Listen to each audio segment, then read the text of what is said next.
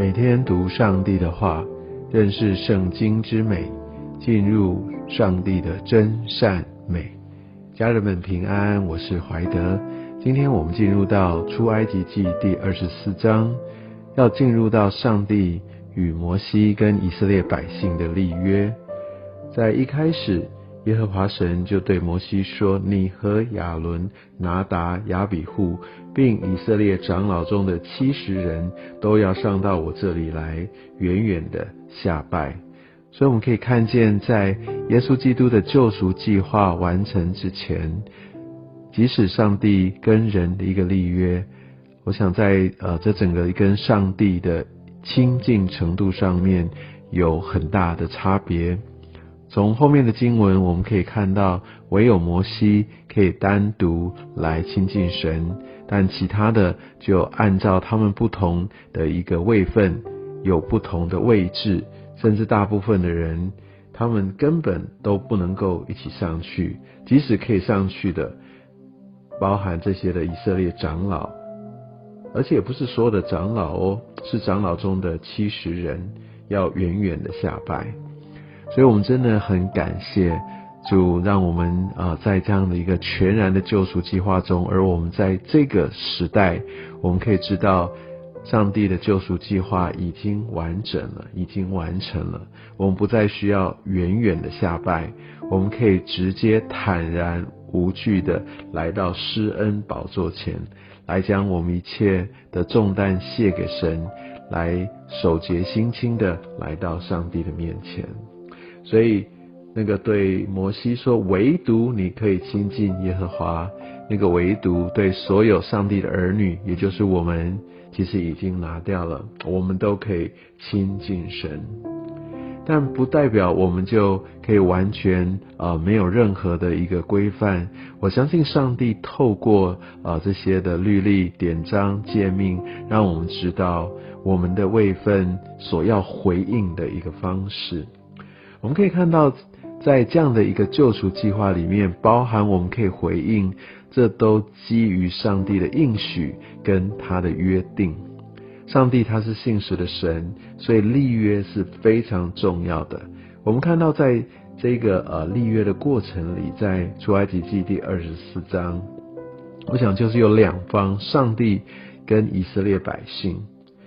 而上帝把一切的这些的典章律例，他都颁布了，而他承诺，他在这个约中，他把自己绑到这个约里。其实上帝他的权柄超过一切，但他却因为为他的百姓的缘故，他把自己绑到这个约中。那在人的角度，我们就可以看到以色列百姓。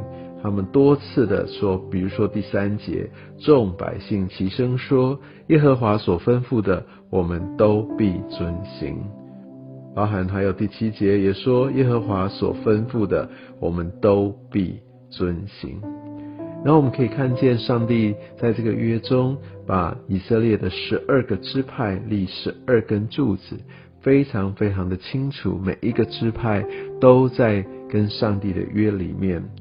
而且第五节、第六节，我们可以看到这些来协助摩西献祭的这些少年人啊，他们完成了这些相关的燔祭、平安祭。第六节，摩西将血一半盛在盆中，一半洒在坛上，一边代表神，一边代表人。而且第八节，摩西将血洒在百姓身上，这就是立约的血。我们可以看到上帝他的一致性，这个血立约的血，到最后耶稣基督所为我们留下的宝血，就得到完全的成就。当我们来领受圣餐，当我们举起那个杯，就是说这杯所立的新约，那血代表上帝他跟人的一个立约。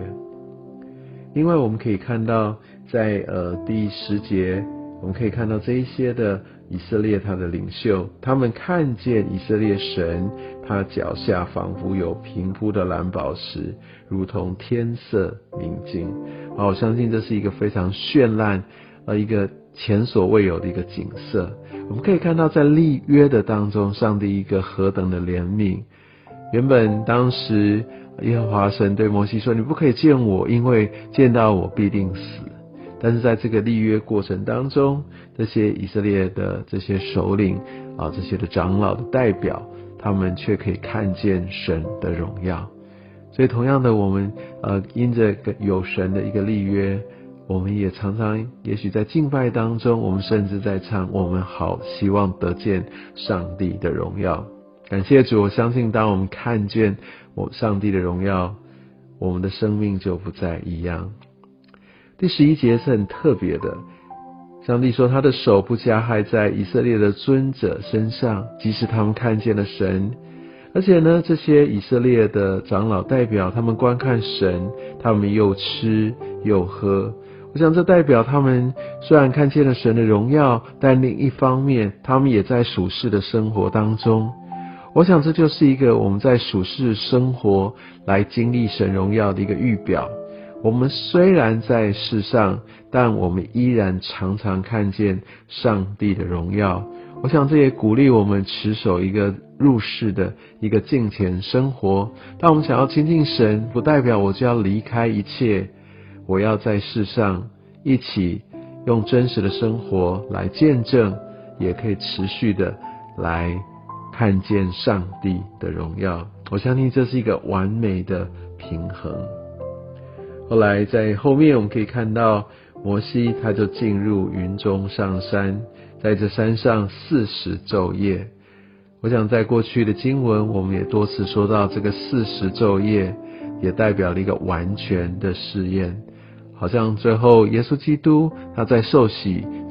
也经过四十昼夜的一个进食，他接受了试探，而他通过了这个试探。而在摩西，他进入这个云中上山，在山上四十昼夜，他来见神，跟神有一段很美的一个交通。而他所带领的百姓在山下同样经历四十昼夜。在往下的经文，我们可以看见摩西通过这四十昼夜，因为。有上帝与他同在，而在山下的百姓，他们远远的跟上帝维持距离。在四十昼夜，摩西下山之后，他们却经历一个极大的败坏。虽然不久以前，他们才非常真诚的说：“凡耶和华所吩咐的，我们都必谨守遵行。”没有神，其实我们没有办法靠人的力量、人的意志来行在正路上。我们非常需要神，愿神祝福保守我们每一位。